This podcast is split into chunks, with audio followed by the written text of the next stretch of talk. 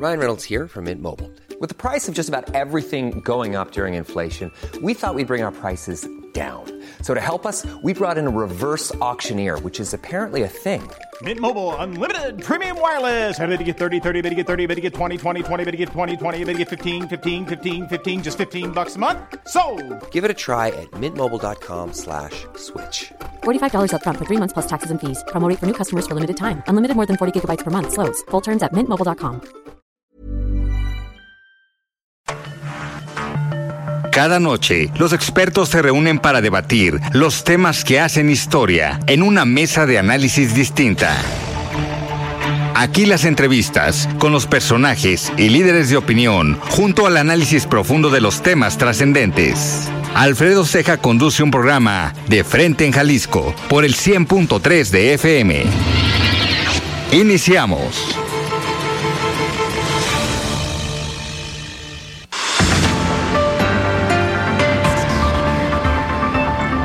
Hola, ¿qué tal? Muy buenas noches. Bienvenidos a una emisión más de De Frente en Jalisco, aquí en Heraldo Radio Jalisco. Hoy miércoles 10 de enero son las 7 de la noche en punto y quiero agradecer, como todos los días, en los controles técnicos a Antonio Luna, en la producción y redacción de este espacio a Ricardo Gómez y recordarles nuestro número de WhatsApp para que se comuniquen con nosotros, el 3330 1779 66. El día de hoy vamos a tener este análisis de todos los miércoles con David Gómez Álvarez, vamos a platicar con él el día de hoy. También, como cada miércoles, vamos a escuchar el comentario de Paulina Patlán. Ella es presidenta del Consejo Coordinador de Jóvenes Empresarios del Estado de Jalisco y escucharemos también la colaboración de Paula Ramírez. Ella es consejera presidenta del Instituto Electoral y de Participación Ciudadana del Estado de Jalisco. Les recordamos que nos pueden escuchar en nuestra página de internet heraldodemexico.com.mx, ahí buscar el apartado radio y encontrarán la emisora de Heraldo Radio Guadalajara. También nos pueden escuchar a través de iHeartRadio en el 100.3 de FM. Y les recordamos nuestras redes sociales para que se comuniquen por esta vía. En X me encuentran como arroba Alfredo y en Facebook me encuentran como Alfredo Ceja. Y también los invitamos a que sigan la cuenta de arroba Heraldo Radio GDL para que se mantengan informados de todo lo que pasa en nuestro estado. Y ya pueden escuchar el podcast de De Frente en Jalisco en todas las plataformas donde encontrarán todas las entrevistas y todas las mesas de análisis que llevamos aquí en De Frente en Jalisco. El análisis de Frente en Jalisco.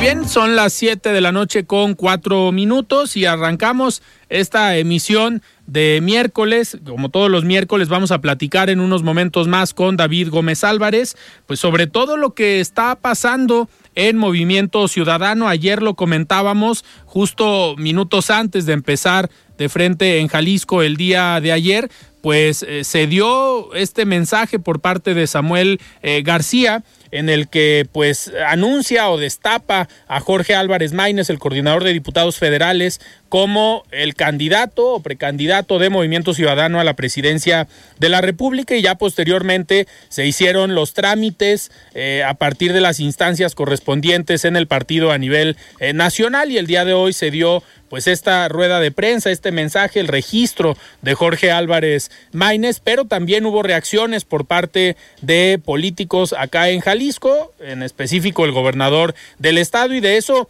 vamos a platicar y sobre su columna del día de hoy con David Gómez Álvarez, a quien me da gusto tenerlo ya en la línea en esta primer eh, participación del año. Estimado David, todavía se vale decir feliz año 2024. ¿Cómo, cómo estás? ¿Cómo la pasaste? Así es, mi querido Alfredo, muy feliz año también para ti y para el auditorio de Heraldo Radio. Pues eh, con frío, pero también con muchos calores políticos. Ciertamente hoy fue un día muy ajetreado.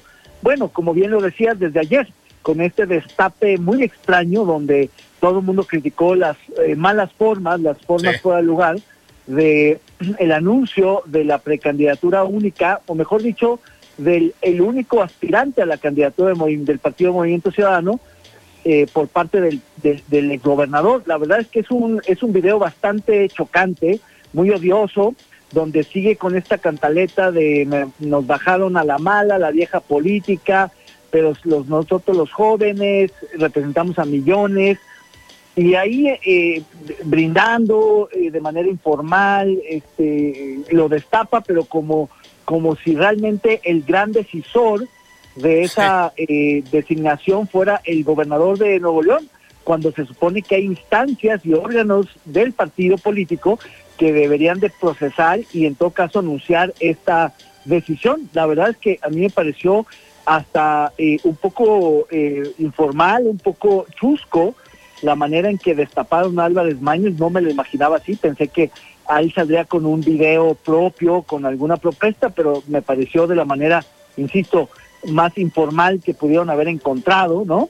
Repitiendo la escena de cuando él lo invita o lo presenta como su coronel de campaña, igual con las cervezas y los tacos, dicharacheros, mal hablados, vacíos, huecos, frívolos, híjoles, qué, qué vergüenza, la mucha pena ajena dio Movimiento Ciudadano el día de ayer. Y claro, la respuesta del gobernador pues fue muy contundente. La verdad es que en eso tiene toda la razón Enrique Alfaro. No eran las formas, es, así no se hace la nueva política. Y lo que anuncia en su tweet el gobernador de Jalisco, Enrique Alfaro, pues es de interpretación reservada. No queda muy claro si lo que está anunciando es eh, simplemente una inconformidad o un rompimiento, o un alejamiento, o un apoyo a Xochitl Galles como se ha especulado. Es decir, queda un poco en suspenso, pero ciertamente es una declaración muy, muy fuerte la que hace Alfaro y que hay que ver cómo le afecta primeramente a Pablo Lemos y después a los demás candidatos, porque finalmente pues Álvarez Maínez va a venir a Jalisco a hacer campaña. Claro. Y seguramente no se va a dejar ver con Alfaro, pero con estas declaraciones pues queda un poco al aire lo que pueda suceder al interior de este partido político que no termina de cuajar de cara a la elección presidencial.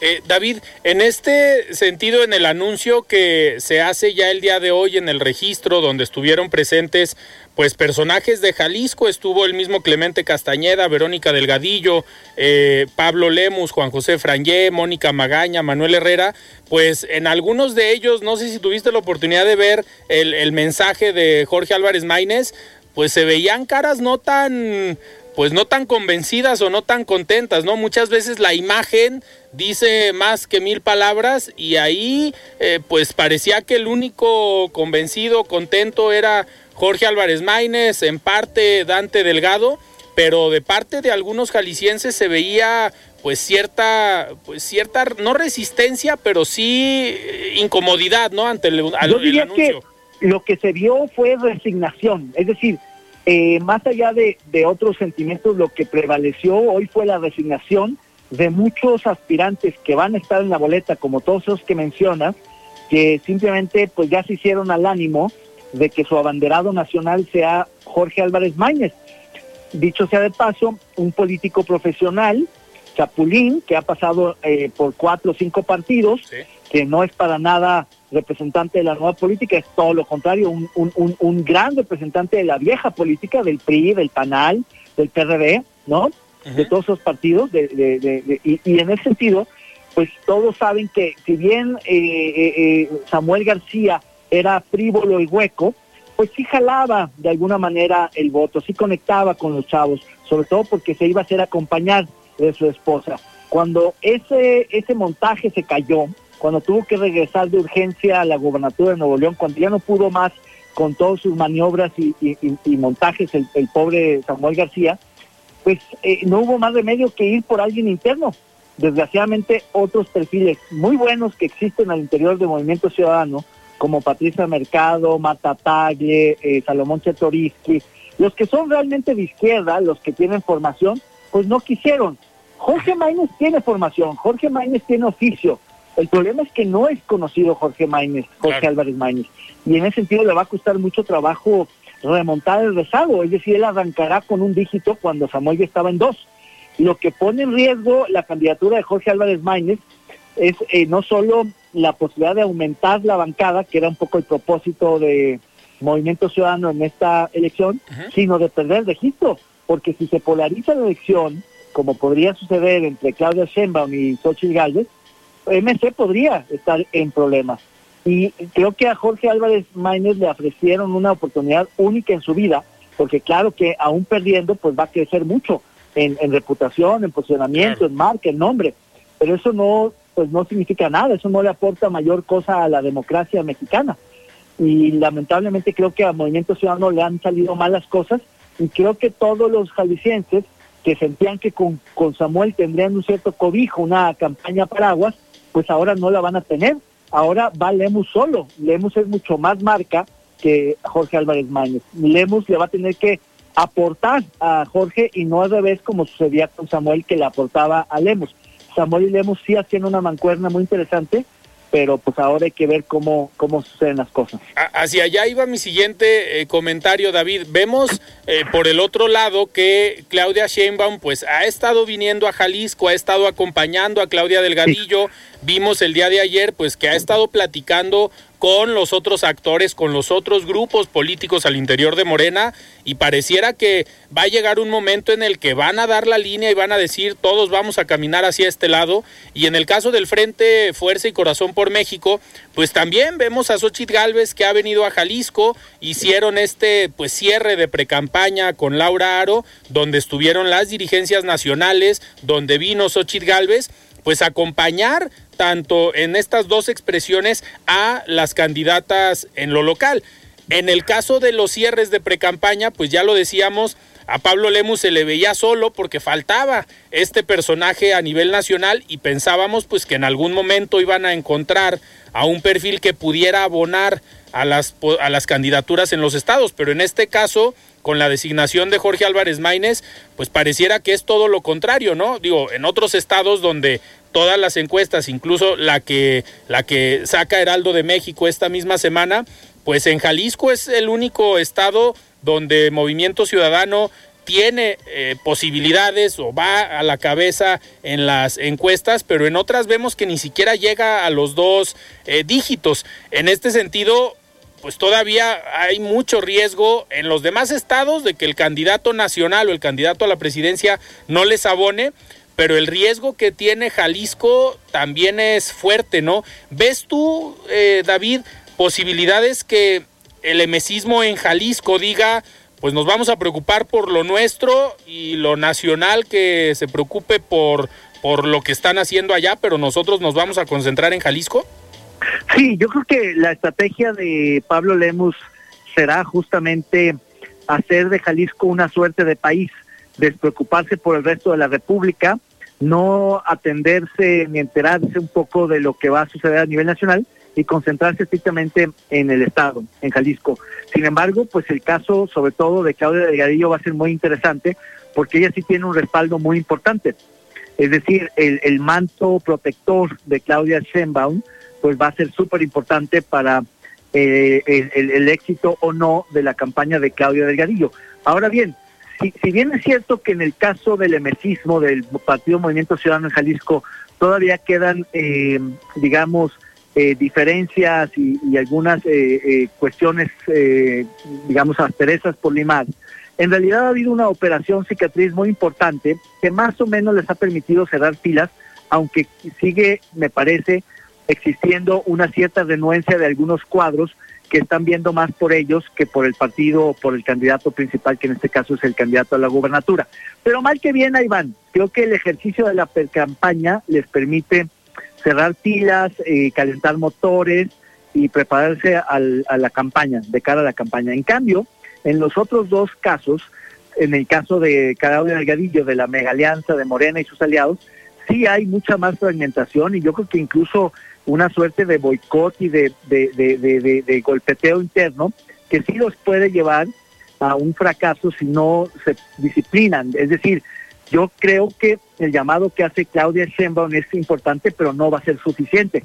Creo que van a tener que apretar mucho más del lado del partido, de la dirigencia nacional del partido, y van a tener que repartir mejor y negociar mejor las posiciones, porque finalmente ese es el incentivo.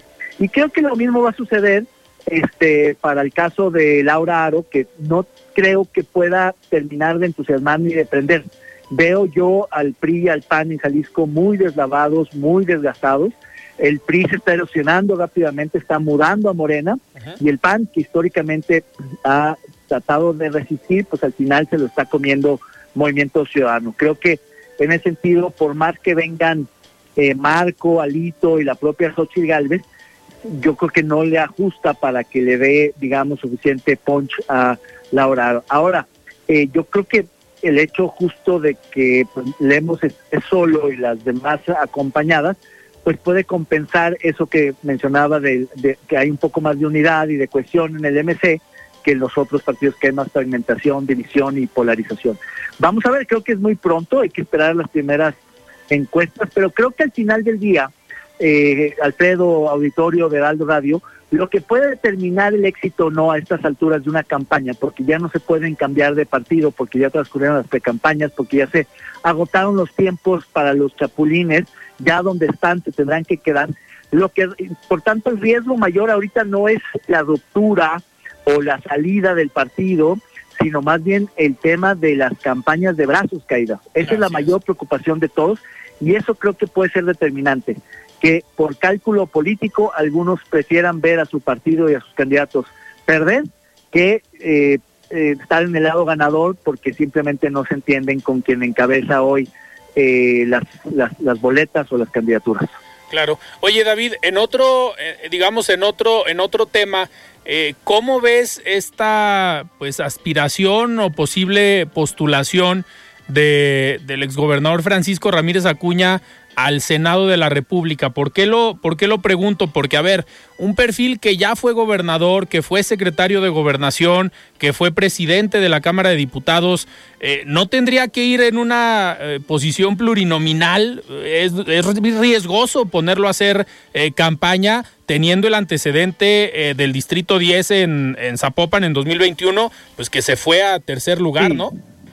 Sí, claro, yo creo que en el caso de Ramírez Acuña hay más una vocación de servicio, un compromiso político de su parte por tratar de apuntalar lo que queda del PAN, porque evidentemente si él, eh, él supongo que habría preferido una pluri que le permitiera realmente acceder a una curul en la Cámara, pero obviamente no se la ofrecieron pues, porque eh, eh, el PAN está cooptado por una, una clase política mucho más joven, más pragmática, eh, eh, de escasa integridad, eh, muy acomodaticia, que queda poco de ese panismo al que él de alguna manera perteneció.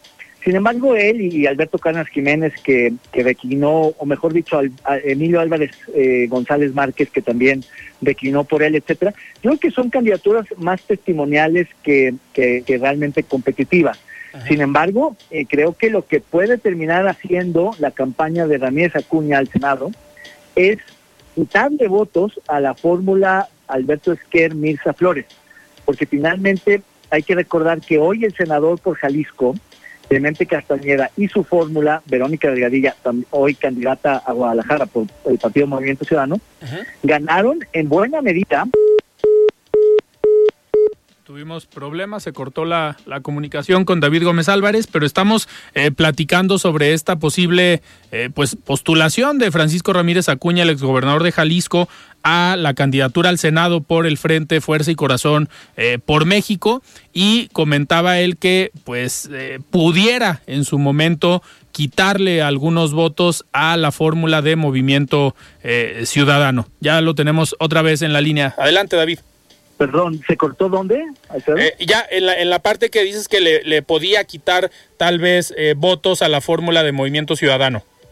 Claro, porque hay que recordar que Clemente Castañeda, hoy senador de la República por el Estado de Jalisco, eh, ganó gracias a los votos de Acción Nacional.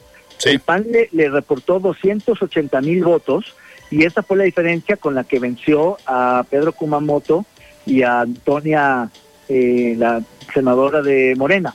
Entonces, sin esos votos que los va a tener eh, Ramírez Acuña, aunque algunos ya se vayan por los naranjas, pues eso puede poner en riesgo el primer lugar de la fórmula Esquer Flores.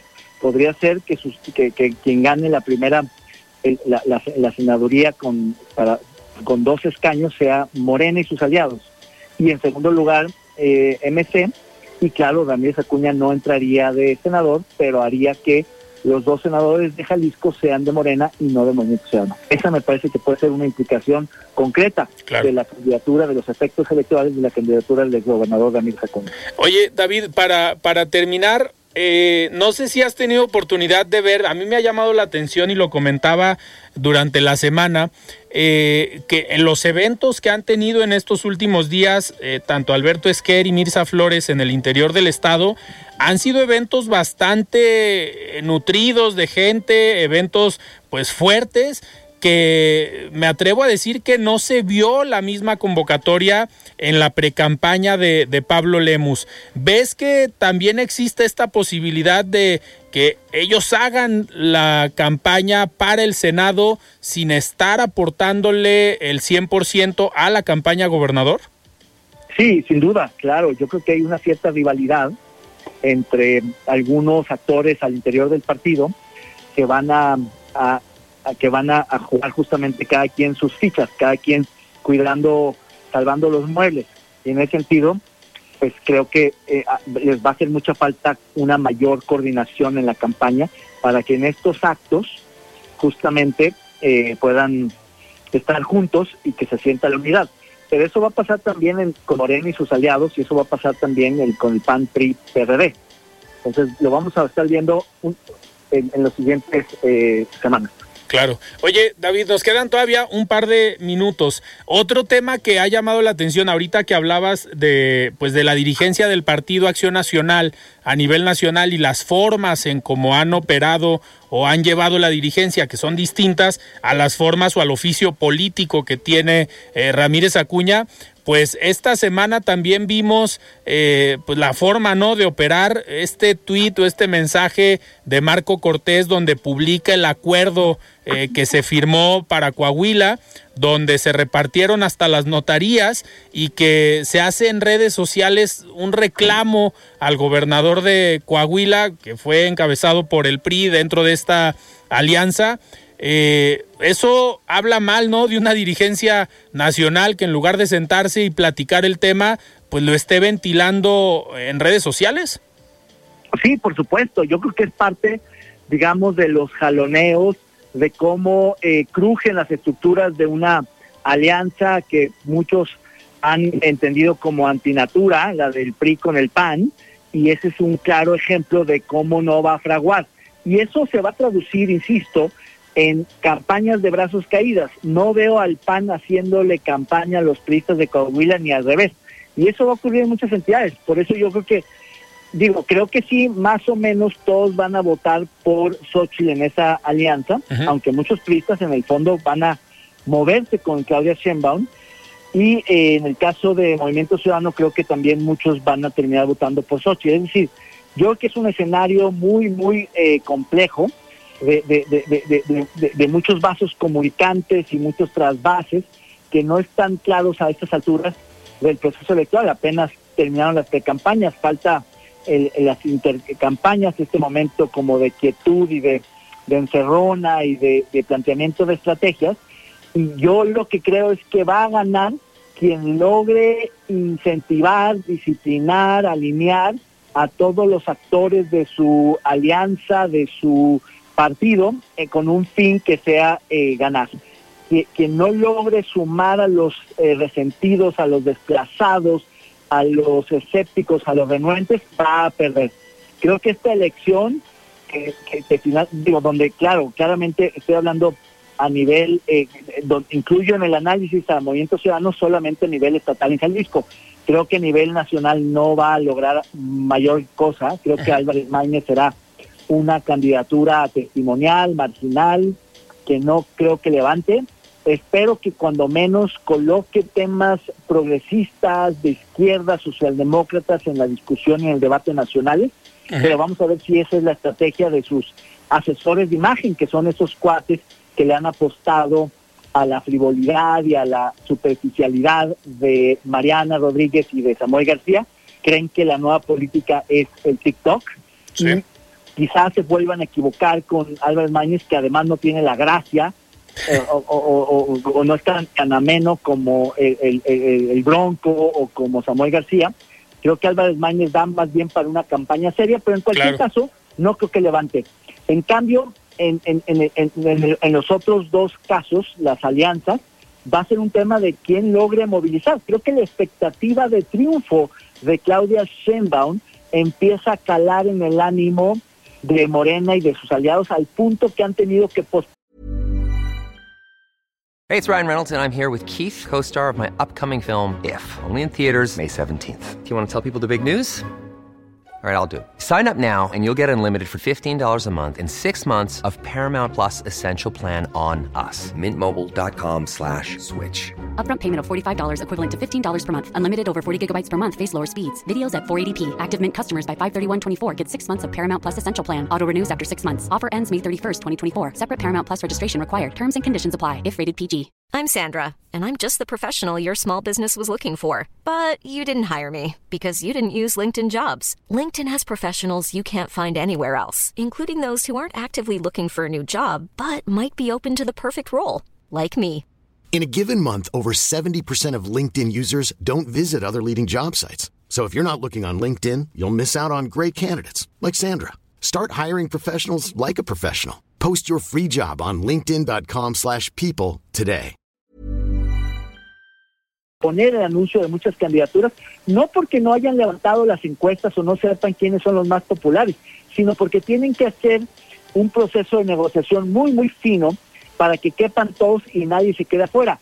Si han pospuesto el anuncio de las candidaturas a las diputaciones federales, a las alcaldías y a las diputaciones locales, es precisamente porque quieren evitar rupturas cuando al final del día va a ser inevitable que sucedan algunas rupturas. Creo que es mucho más peligroso, más riesgoso en este momento no incorporar a quienes realmente puedan hacer campaña que perder a uno que otro actor que se quede resentido. Eh, eh, lo que pasa es que eh, Morena creo que no quiere revivir o volver a la experiencia de Coahuila, donde justamente la división del partido, que fue más, eh, creo, auténtica que eh, eh, montada, que simulada, pues terminó dándole eh, la gubernatura al PRI. Sin embargo, creo que Morena tiene tales expectativas de triunfo, de seis, siete gubernaturas de las nueve que va a haber en juego, donde está buscando una mayoría calificada, no solo una mayoría absoluta, no solamente 50 más uno de los escaños y las curules, sino tener dos terceras partes de ambas cámaras, la del Senado y la de los diputados, que esa expectativa de triunfo hace que muchos se alineen, que muchos le apuesten a eso, pero son tantos los aliados, como en el caso de Jalisco, pues que no caben. Las rebanadas del pastel están siendo muy delgadas y muchos se sienten que no les está tocando su tajada y por eso se sienten desplazados, sobre todo los de Morena que han hecho, digamos, carrera, militancia, que han estado más tiempo en el partido, que dicen, bueno, ¿por, por qué se la regalan esta candidatura o por qué se la ofrecen esta otra candidatura a un partido nuevo que hace poco, de hecho, era contrincante o al menos era eh, distinto y que no era un aliado? Claro. Pues en ese sentido creo que la- la- el, el tejido fino es lo que va a marcar la diferencia entre la derrota y la victoria en el siguiente proceso electoral. Quien logre levantar las manos en las campañas, porque quien enfrente una elección, una campaña de brazos caídos, será el perdedor. Así es. Oye, David, para, para terminar, ahorita que hablabas de las agendas de izquierda de Jorge Álvarez Maínez, pues fue, es egresado del ITESO. ¿Te tocó darle clases en relaciones internacionales o no? No, no, no, eh, la verdad es que eh, no recuerdo ni cuándo estuvo, entiendo que es joven, 38 años, Sí. supongo que más o menos habrá estudiado en, la- en el primer lustro de los 2000. Era una generación arriba de la mía. Salió él en 2007 de la carrera. Estuvo Ah, mira, yo no 2003, sabía que era 2007. internacionalista. Pues sí, la verdad es que, a ver, sí hay que decirlo con todas sus letras. O sea, es un chavo, es un joven eh, capaz, inteligente, articulado, es bueno. O sea, eh, en eso no tengo mayor reparo. Lo que me preocupa en una candidatura como la de él es pues el desconocimiento, el rezago, eh, la dificultad para hacer presidenciable a alguien. Es decir, no es enchídame otra. Sí. Creo que hacer presidencial a alguien significa que la gente llegue a creer que puede ser presidente. En el caso de Claudia Sheinbaum ya existe una, no solo una presidencia, Estamos teniendo... es decir, la gente ya da por hecho, incluso en la oposición, pidios y troyanos, propios y extraños, como un hecho que Claudia Sheinbaum va a ganar y va a ser la presidenta. Pero hay, hay una idea de presidencialidad también, una aura de presidencialismo, de presidencialidad, mejor porque también es alguien que plantea una alternativa que, que convence de la posibilidad de que pueda llegar a ser presidenta. Jorge Álvarez Maínez creo que no lo va a lograr fácilmente. es muy difícil que alguien con números tan bajos, con desconocimientos tan altos, con una llegada tan errática y caótica, alguien que es tan joven además, que no es ni Donaldo Coloso, que tiene una marca, que es un nombre, sino alguien más bien desconocido, pueda levantar y que alguien diga, es que va a ser presidente. No, la verdad es que yo creo que nadie se la va a creer y la gente no va a querer desperdiciar su voto y eso le puede afectar electoralmente a Movimiento Ciudadano porque muchos no votarían por el partido, no solo no por el presidente, por la candidatura al presidente, a presidente de ese partido, sino por otras candidaturas. Ese es el riesgo y el reto que van a tener que enfrentar Lemus, Delgadillo, Verónica, Esther, Misa, eh, todos los que están en la de Jalisco, de las letras de Jalisco, van a tener que decir, eh, Álvarez Maínez no, pero nosotros sí.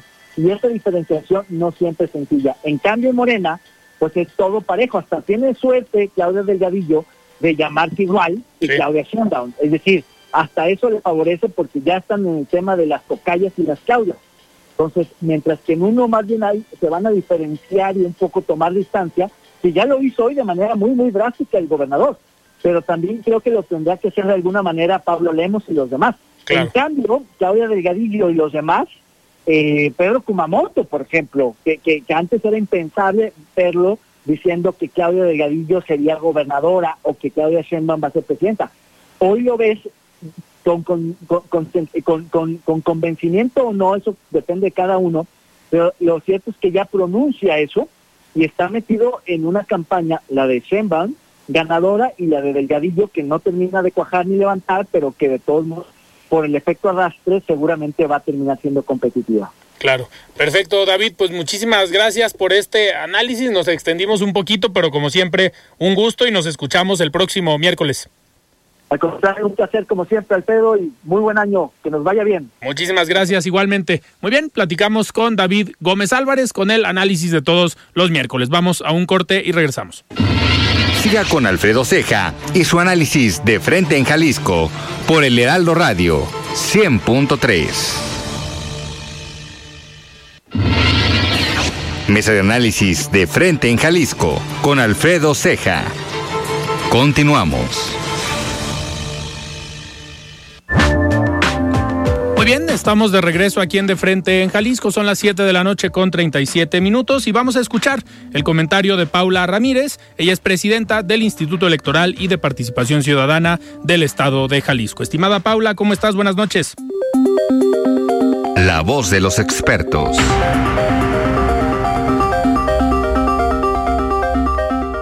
Alfredo, muy buenas noches para ti, para tu auditorio y bueno, platicarte que de acuerdo con el calendario integral del proceso electoral local, las precampañas para la elección a la gubernatura, municipios y diputaciones terminaron apenas el pasado 3 de enero para dar paso al periodo que denominamos de intercampaña, que es la fase del proceso electoral que transcurre del día siguiente al que terminan las precampañas al día previo al inicio de las campañas, que será el próximo primero de marzo. La intercampaña, Alfredo, es un periodo concebido para atender y resolver los posibles litigios suscitados en torno a los procesos internos de selección de candidaturas de los partidos políticos, así como del apoyo recabado por quienes aspiran a postularse por la vía independiente. En este sentido, la intercampaña tiene pues el propósito, el objeto de poner fin a los procesos internos de selección de candidaturas en los partidos políticos, justo para dar pie al proceso de registro de las candidaturas a los distintos cargos de elección popular. Así, del 5 al 11 de febrero se recibirán las solicitudes de registro de candidaturas a la gubernatura. Del 12 al 25 del mismo mes estaremos recibiendo las solicitudes de registro de candidaturas a diputaciones y del 12 de febrero al 3 de marzo recibiremos las solicitudes para las candidaturas a municipios en todos los casos, candidaturas tanto de partidos políticos como independientes.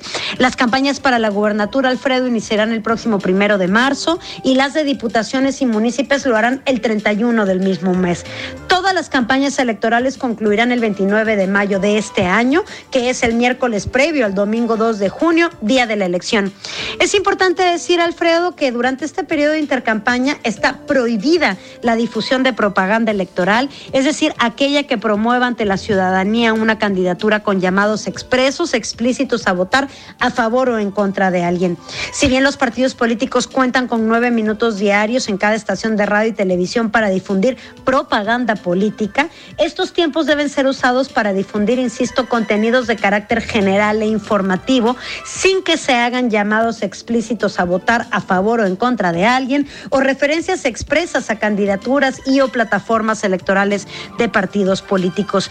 Durante este periodo de intercampaña en el IEPC Jalisco continuamos trabajando en los preparativos del proceso electoral y les invitamos a mantenerse informadas e informados de cada uno de los pasos de este proceso electoral mediante nuestras redes sociales.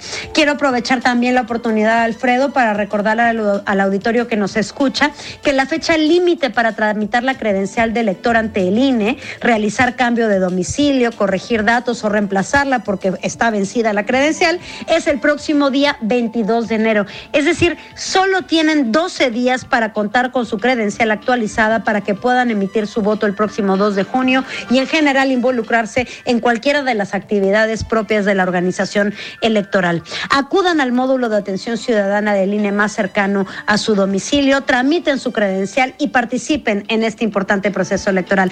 Gracias nuevamente, Alfredo, por el espacio. Nos escuchamos la próxima semana. Muchísimas gracias Paula por este comentario y me da muchísimo gusto ya tener eh, en la línea a nuestra compañera y amiga Mayeli Mariscal precisamente para eh, platicar y hablar un poco del tema pues de la designación de Jorge Álvarez Maínez como eh, precandidato a la presidencia de la República por Movimiento Ciudadano, pero sobre todo de las reacciones que se tuvieron acá en Jalisco, en específico del el gobernador del estado, Enrique Alfaro. Estimada Mayeli, ¿cómo estás? Buenas noches. Hola, ¿qué tal, Alfredo? Muy buenas noches. Buenas noches también a todo el auditorio. Pues vaya reacción la que tuvo el gobernador de Jalisco, Enrique Alfaro Ramírez, desde muy temprano en sus redes sociales emitió eh, un mensaje en donde eh, pues eh, se mostró molesto por esta acción, sobre todo la forma en la que fue presentado Álvarez Maínez como el candidato de Movimiento Ciudadano a la presidencia de la República, incluso acusó de banalidad y bueno, eh, una vez más aprovechó para insistir que sigue sin entender eh, pues estas decisiones que se han venido tomando desde la dirigencia del Partido Naranja. Insiste que bueno, debe también de existir pues este tema ciudadano en donde todos participen en la toma de decisiones. Una vez más reiteró que, bueno, al concluir la gobernatura, él se retira ya de la vida política, incluso pues ha insistido en que ya no va a opinar, pero continúa haciéndolo. Ahora mencionaba que, bueno, esta opinión a título personal la hace porque definitivamente considera que puede existir repercusiones en las próximas elecciones. Vamos a escuchar lo que dijo. No, no, no quiero yo hacer ningún pronóstico, simple y sencillamente creo que desde hace mucho eh, se han ido tomando decisiones de forma difícil de entender, eh, de manera que, de, decisiones que yo evidentemente no comparto y creo que se ha dado un muy mal mensaje hacia afuera, hacia la hacia los mexicanos, hacia los mexicanos y a los mexicanos que yo creo que sí veían en este proyecto, o, espero que todavía puedan ver en este proyecto una opción de futuro. Eh, pero yo no creo que el futuro se pueda construir a partir de esta idea de la política basada en las ocurrencias y en la banalidad. No lo comparto. ¿Una ocurrencia entonces? Pues cada quien que saque su, su juicio. Y bueno, Alfredo, auditorio, como lo escuchamos, pues eh, cada quien que saque su juicio, pero eh, de cierta forma ya el propio mandatario jalisciense, pues está dando por hecho que los ciudadanos no votarán o se la pensarán al menos dos veces para votar eh, por el partido que lo llevó a él mismo a la gubernatura de Jalisco. Y sin duda, eh, Mayeli, pues un, aunque, aunque no quiera participar ya en, en política, pues las declaraciones del gobernador siguen teniendo un peso en Movimiento Ciudadano, tanto aquí en Jalisco como a nivel nacional. Eh, y pues la respuesta del emesismo nacional también no se hizo esperar, ¿no? En este mensaje que da Jorge Álvarez Maínez habla de el liderazgo eh, político, del nuevo liderazgo político de MC en Jalisco y se refiere a Pablo Lemus, no mencionan al gobernador eh, de Jalisco y esto sin duda pues lo podemos ver ya eh, como un nuevo rompimiento de parte del gobernador con Movimiento Ciudadano a nivel nacional y pues con su precandidato a la presidencia de la República. Así es, Alfredo, como lo mencionas, y bueno, parte de las reacciones también llamó la atención eh, lo que publicó Clemente Castañeda, uno de los aliados pues ya desde eh, prácticamente toda la vida política de Enrique Alfaro. Y bueno, parte de lo que menciona en esta red social X, dice Clemente Castañeda, por el bien de México, que no nos quede grande la política, es momento de demostrar que nuestras coincidencias son mucho más grandes que las eh, sanas y legítimas diferencias que habitan en cualquier proyecto político plural y diverso. Así es que es un mensaje también directo el que le manda Clemente Castañeda y bueno, hay que eh, reiterar porque si Enrique Alfaro al concluir la gubernatura se va a retirar de la vida política, pues es también un paso eh, hasta cierto punto natural el que están dando los jaliscienses para pues eh, definir en cierto modo el rumbo también de su vida política ya de manera individual, digamos en independencia de quien los ha arropado a lo largo de su trayectoria, que en este caso pues es Enrique Alfaro. Claro. Mayeli, pues muchísimas gracias por este eh, reporte. Vamos a seguir muy atentos a este tema que seguramente va a dar mucho de qué hablar en los próximos días con las reacciones que haya de parte de los liderazgos de Movimiento Ciudadano. Como bien comentas, algunos ya eh, publicaron algunos mensajes en redes sociales, otros siguen todavía en suspenso, callados, sin publicar nada, pero vamos a seguir muy atentos. Muchísimas gracias, Mayeli. Claro que sí, seguimos atentos. Muy buenas noches para todos. Muy bien, muchísimas gracias. Eh, nuestra compañera Mayeli Mariscal con este eh, tema de la designación de Jorge Álvarez eh, y las reacciones de parte del gobernador. En este, en este sentido, también revisando la pues la cuenta de Twitter de Pablo Lemus, el, precandidato o el aspirante a la gubernatura por parte de Movimiento Ciudadano, a pesar de que estuvo hoy en el registro de Jorge Álvarez Maínez y lo menciona en su mensaje como el líder eh, político ahora del grupo en Jalisco, no hay todavía una, un comentario o una publicación al respecto en su cuenta de Twitter, ahora ex, y me da muchísimo gusto eh, tener ya también en la línea a nuestra compañera y amiga Carla Jiménez, porque también hoy en la UP hubo movimiento, hubo información, pero con el panorama eh, económico que también se va a ver influido por lo electoral. Estimada Carla, ¿cómo estás? Buenas noches. Gracias, Alfredo. Muy buenas noches para ti y para todo el auditorio. Efectivamente, el día de hoy hicieron un balance, una proyección eh, de lo que eh, contemplan algunos especialistas de la Universidad Panamericana. Y como bien mencionas, pues lo que advierten es un escenario complejo para este 2024. Eh, recordemos pues que eh, vienen las elecciones a nivel nacional y también el tema de la seguridad, tanto eh, lo que implica con las propias elecciones como lo relacionado con lo que sucede incluso en otros países, inversiones y demás. Bueno, pues se está, pues temen, temen los especialistas que esto pueda afectar de alguna manera un crecimiento positivo, por lo que advierten, es importante que se tomen las previsiones necesarias para evitar que esto eh, afecte eh, la menor cantidad posible. Escuchemos aquí al especialista. Vemos un escenario de eh, volatilidad derivado principalmente de un escenario electoral que de manera global la mitad de la población del mundo vamos a elegir vamos a votar en este 2024 en distintos momentos, en distintas latitudes, y esto puede traer un cambio en la forma de ver la economía, en la forma de tomar las decisiones para los bancos centrales y para las distintas economías. Lo que puede traer también consigo el, tema del calentamiento global. Pues ahí está, eh, prevén entonces esta inquietud que persiste eh, ante un posible freno económico a nivel eh, no solamente eh, Jalisco, por supuesto a nivel nacional e incluso internacional. ante este escenario, sobre todo lo que tiene que ver con el tema de seguridad. El reporte. Muchísimas gracias, Carla. Pues sin duda eh, vamos a estar muy atentos al tema económico. Normalmente cuando viene un cambio de administración, viene un año electoral, siempre hay que estar con cautela, con reserva, no necesariamente eh, si somos inversionistas o no, pero siempre la economía de los países se, se, estanca o se frena cuando hay cierta incertidumbre y en este caso no será la excepción. Hay que recordar que el presidente en su momento dijo que él se responsabilizaba por la estabilidad económica en su sexenio, no lo hacía ya para la siguiente administración, a pesar de que gane en su momento Morena o el partido que, que gane, pues él ya no se responsabilizaba de la estabilidad económica y eso ya es mucho eh, decir. Pero muchísimas gracias, Carla, por este eh, reporte. Gracias, buenas noches, quedamos pendientes. Muchísimas gracias. Y antes de despedirnos, vamos a escuchar el comentario de Paulina Patlán. Ella es presidenta del Consejo Coordinador de Jóvenes Empresarios del Estado de Jalisco. Estimada Paulina, ¿cómo estás? Buenas noches. La voz de los expertos.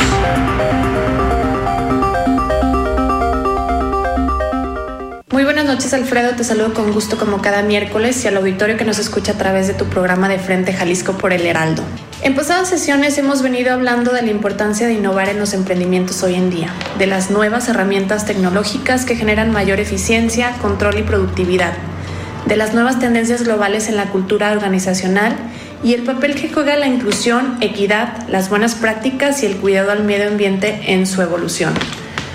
Hoy les vengo a platicar sobre una tendencia innovadora en los modelos de negocio que viene a poner en práctica dentro de la operatividad de nuestras empresas lo que venimos ya mencionando y entre otros factores les permite obtener un crecimiento mucho más acelerado. Me refiero a las startups o también eh, conocidas como empresas emergentes. Se trata de negocios con ideas innovadoras que sobresalen en el mercado apoyadas por las nuevas tecnologías este tipo de negocios generalmente tratan de explorar nichos de mercado muy específicos, pero que también pudieran tener un alto potencial. Otra de sus características importantes es que desde su creación se preparan para recibir inversión, lo que les ayuda a tener un eh, crecimiento mucho más acelerado en muy poco tiempo. En los últimos años hemos eh, venido escuchando que Jalisco se ha convertido en el Silicon Valley mexicano, por su alta apuesta en la innovación, tecnología y atracción de inversión de empresas enfocadas en lo anterior, por lo que eh, para nada nos podremos quedar atrás siendo la ciudad con más startups en México, eh, con 380 empresas de esta índole, según un mapeo realizado por la Secretaría de Innovación y Play a finales del año pasado. Además de albergar a más de mil empresas globales de tecnología, tales como IBM, HP, Oracle y Jabil. Esto unado al fenómeno del nearshoring en México, que recordemos que se refiere a la relocalización de empresas extranjeras en nuestro país buscando mano de obra, y esto viene a representar una gran oportunidad para modelos de negocio emergentes e innovadores que apuesten a cubrir algunas de las necesidades de estos sectores. Por último, Alfredo, me gustaría dejarles algunos consejos si están pensando en iniciar una startup en Jalisco o en México. La primera es encontrar una necesidad en el mercado y enfocar nuestros recursos en algo en específico. Tenemos que volvernos expertos y ser excepcionalmente buenos en eso.